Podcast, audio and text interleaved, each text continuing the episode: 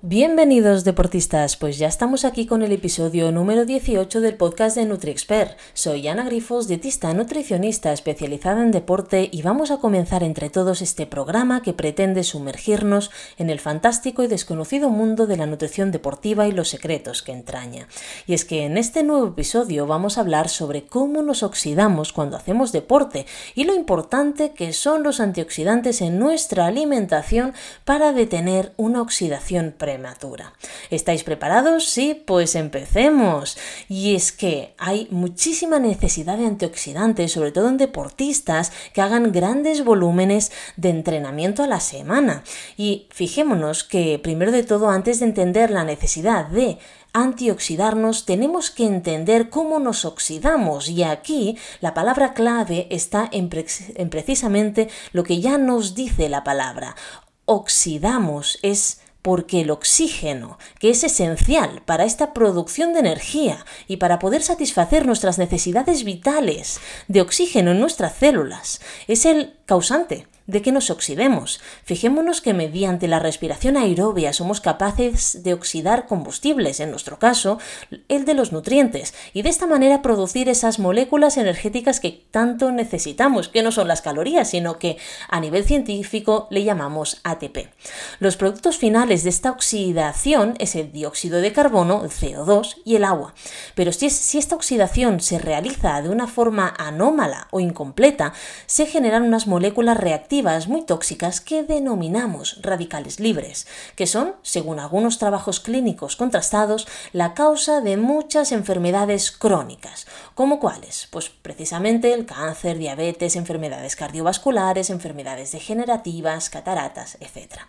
Habitualmente en la práctica del ejercicio físico, nuestro cuerpo forma estos radicales libres que se podrían definir a nivel popular como unas moléculas que se han desestabilizado y necesitan de otras para volver a su actividad normal. ¿Y sabéis cuáles son estas sustancias que ayudarán a volver a estabilizar estas moléculas? Pues precisamente son los antioxidantes. Los antioxidantes no únicamente los obtenemos en forma, de forma exógena, es decir, de la dieta o de los suplementos, sino que nosotros mismos, nuestro cuerpo, dispone de una serie de sistemas de defensa que son antioxidantes, que actúan siempre que se produce una acción oxidante.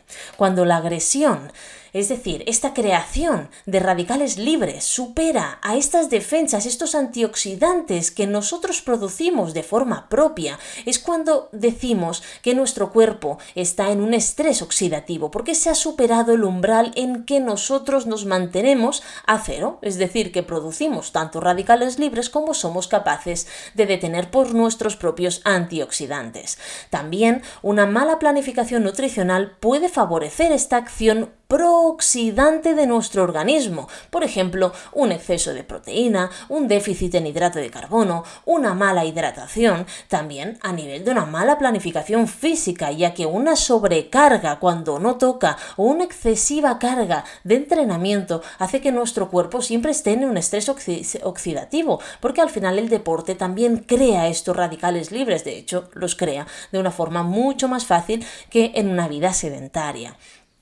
Existe un momento en que nuestro cuerpo, como hemos dicho, es incapaz de crear suficientes antioxidantes para contrarrestar estos residuos tóxicos que son los radicales libres. Esto ocurre cuando este volumen, intensidad del ejercicio es muy elevado, como por ejemplo nos puede ocurrir de forma puntual en algunas épocas competitivas, en periodos de volumen, o por ejemplo cuando hay temperaturas extremas, ya sea de frío o de calor. Es entonces cuando se necesita aportar antioxidantes de forma externa mediante la alimentación o incluso en algunos casos también por medio de la suplementación.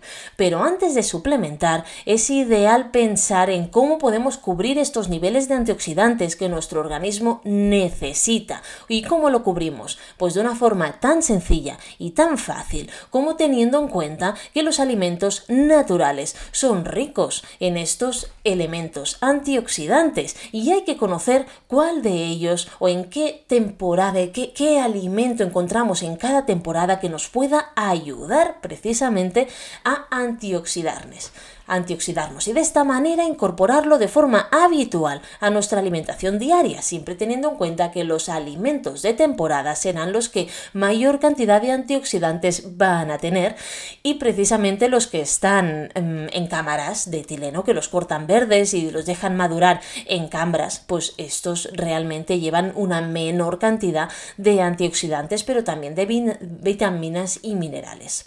Todo esto nos da una idea precisamente de esta importancia de la alimentación en el balance de nuestra propia oxidación y cómo se relaciona con el deporte, ya que de ello depende en gran medida de que este estrés oxidativo sea mínimo o que nuestro cuerpo sea capaz de disponer de una eficaz defensa contra los procesos de oxidación celular derivados del ejercicio físico. Hoy en día se trabaja tanto en descubrir cuáles son los genes que inducen al estrés oxidativo como los que lo inhiben y qué alimentos los pueden provocar o prevenir. Pero sí que es verdad que pocas personas pueden permitirse hacerse un test genético y actualmente los test genéticos que hay en el mercado solo evalúan algunos genes y si alguno de los genes que no se evalúa contrarresta uno de los que han sido evaluados, pues podemos decir que este test no tiene validez. Así que realmente lo único que podemos hacer es ir incorporando en nuestra alimentación estos antioxidantes mediante la alimentación que sí sepamos que están en los alimentos en función de la temporada y de esta manera asegurarnos esta necesidad de antioxidantes en nuestra alimentación y en nuestro cuerpo. La oxidación es muy vulnerable en algunas zonas muy concretas y muy importantes cuando hacemos, eh, bueno, cuando practicamos deporte, como es en la membrana celular, y fijaros la cantidad de células que tenemos en nuestro cuerpo, así que fijaros si es importante. Luego, en la respiración aerobia, también en la síntesis de proteínas enzimáticas y celulares, y en el núcleo de nuestras células, que es precisamente donde guardamos nuestro material genético. Cuanto mayor es nuestro nivel de oxidación se puede llegar a afectar realmente a este núcleo de nuestras células. Fijémonos que en los deportistas una de las zonas donde está más expuesta a las inclemencias y a la oxidación es precisamente la piel. Y lo que nos ocurre muchas veces es que los deportistas tienen mayor cantidad de grosor de piel y también de estas arrugas profundas que se pueden hacer. Y aunque a nivel físico somos personas que nos mantenemos bastante bien y saludables, sí que es verdad que la piel se resiente y muchas veces es porque no hemos prestado atención a los antioxidantes y también al cuidado de esta piel que ha sido la más expuesta. Pues esto que vemos desde el exterior se puede aplicar también al interior, eh, porque ocurre exactamente lo mismo. Y de aquí os quiero llamar a la acción para que empecéis a cuidar no solamente el cuerpo desde fuera y lo que se ve, sino también desde el interior, ya que si estamos sanos por dentro acabaremos estando sanos también por fuera.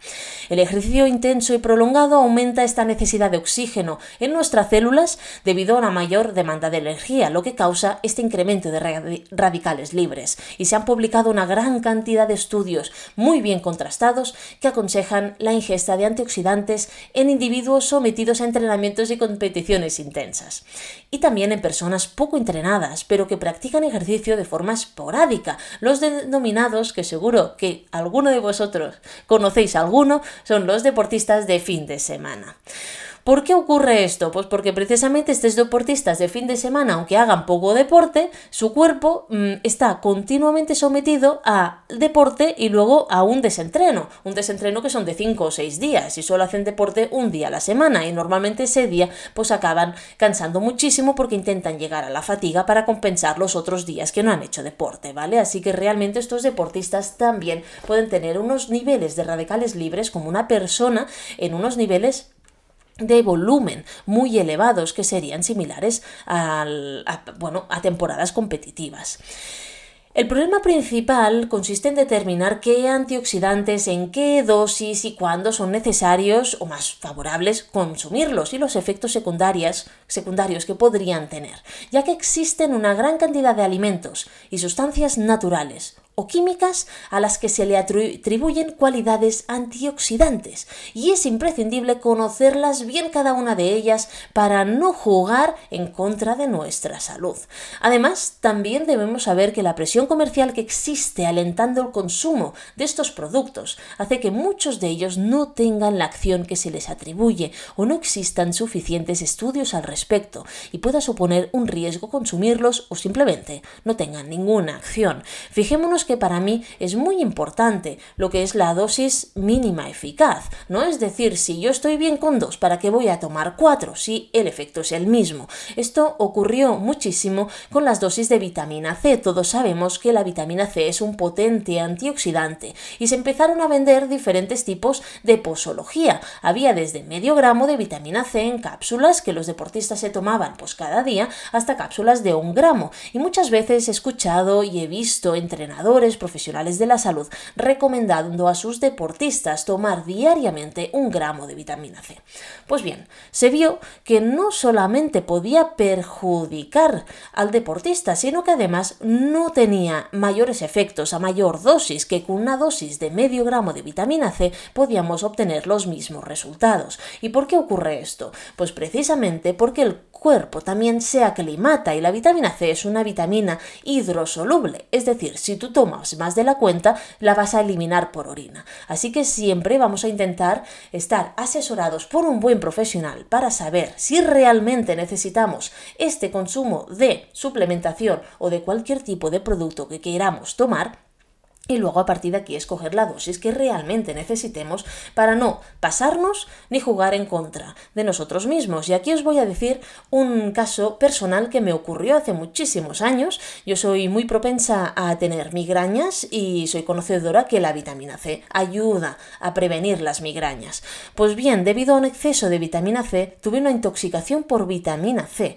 Entonces, este es un motivo más para no pasarnos con lo que son vitaminas y minerales por muy naturales que nos puedan parecer.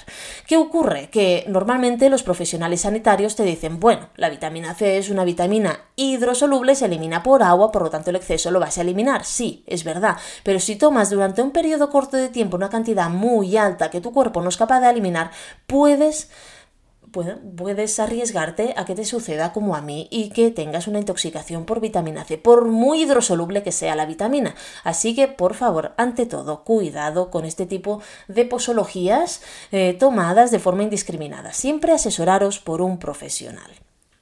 Para conocer si un producto va a tener alguna acción beneficiosa, debemos saber discernir aquellos estudios rigurosos y contrastados que no tengan ningún defecto, que se hayan realizado sobre una población deportiva, no sedentaria, y que no estén patrocinados por alguna empresa involucrada en su comercialización, que esto ya es mucho más difícil encontrarlo. El aporte de antioxidantes mediante la alimentación es muy extenso, muchísimo, de hecho, hasta en algunos momentos es que no hace falta aportarlo por medio de la suplementación, ya que los alimentos nos tienen que dar todo o la mayoría, al menos el 99% de lo que nosotros necesitemos. Fijémonos que con la alimentación tenemos todas las vitaminas, tenemos betacarotenoides, tenemos, mm, bueno, un montón de polifenoles, resveratrol. Al final obtenemos todos los nutrientes que nosotros necesitamos. Sin embargo, cada vez se da más importancia a los llamados compuestos polifenólicos. Estas sustancias son mayoritariamente de origen vegetal y se encuentran en la fruta, en la verdura, en el aceite, en el mosto, en el té, el chocolate y productos derivados del cacao y son unos antioxidantes muy potentes. Fijaros en la que he hecho. He dicho el mosto, mosto de uva, no vino. Y aquí me vais a preguntar, pero Ana, hemos escuchado muchísimas veces y se ha dicho muchísimo que el vino tiene propiedades antioxidantes. Y os diré que sí.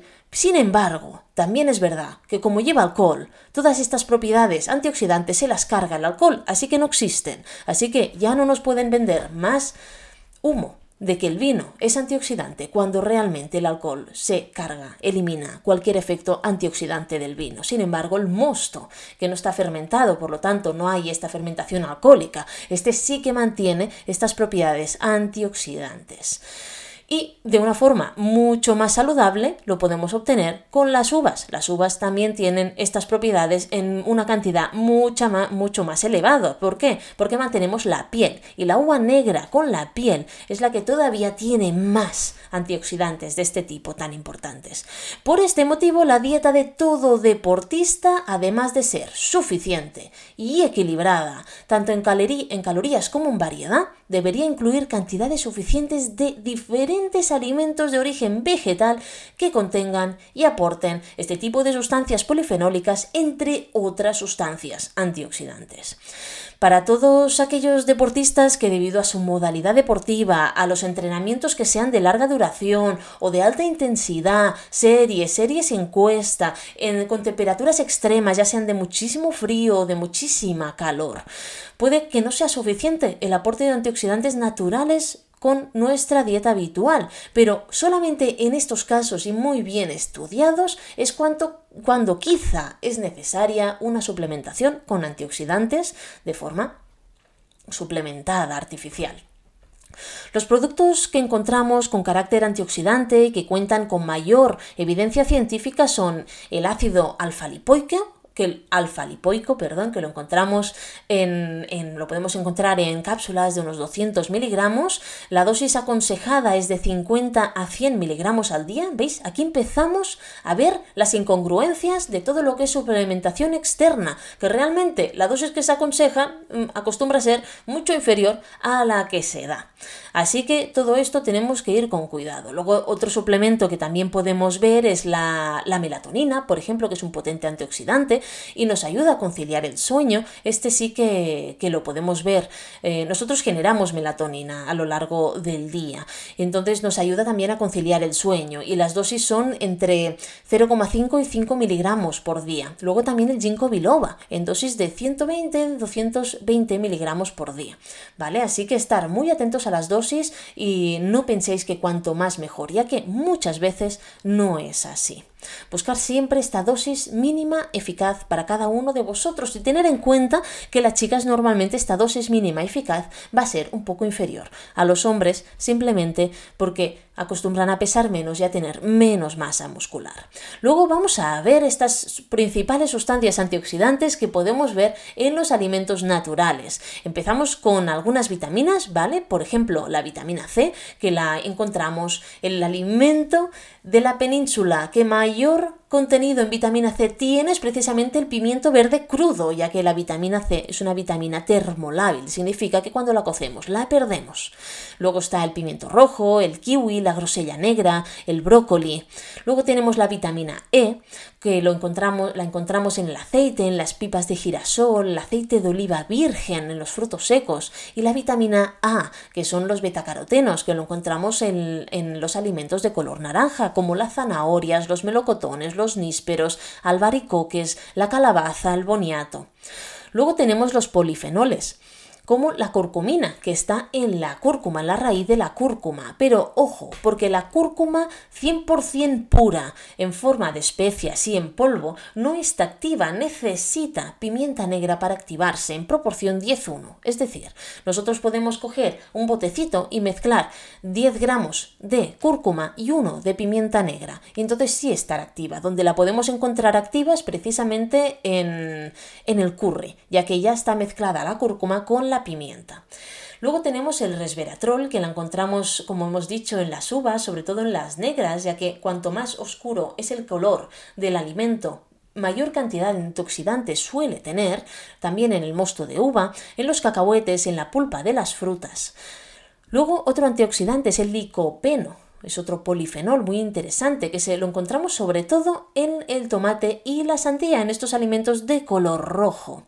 Luego tenemos el ácido elágico, un nombre, lo sé, un poquito difícil de pronunciar, que está en las uvas también y reduce este estrés oxidativo provocado sobre todo por una elevada ingesta de alcohol. Pero bueno, esto como somos deportistas y el alcohol es el mínimo, al menos eso es lo que yo espero, pues esto no nos va a servir, en lo que nos ayudará es para reducir estos radicales libres a raíz de la práctica deportiva.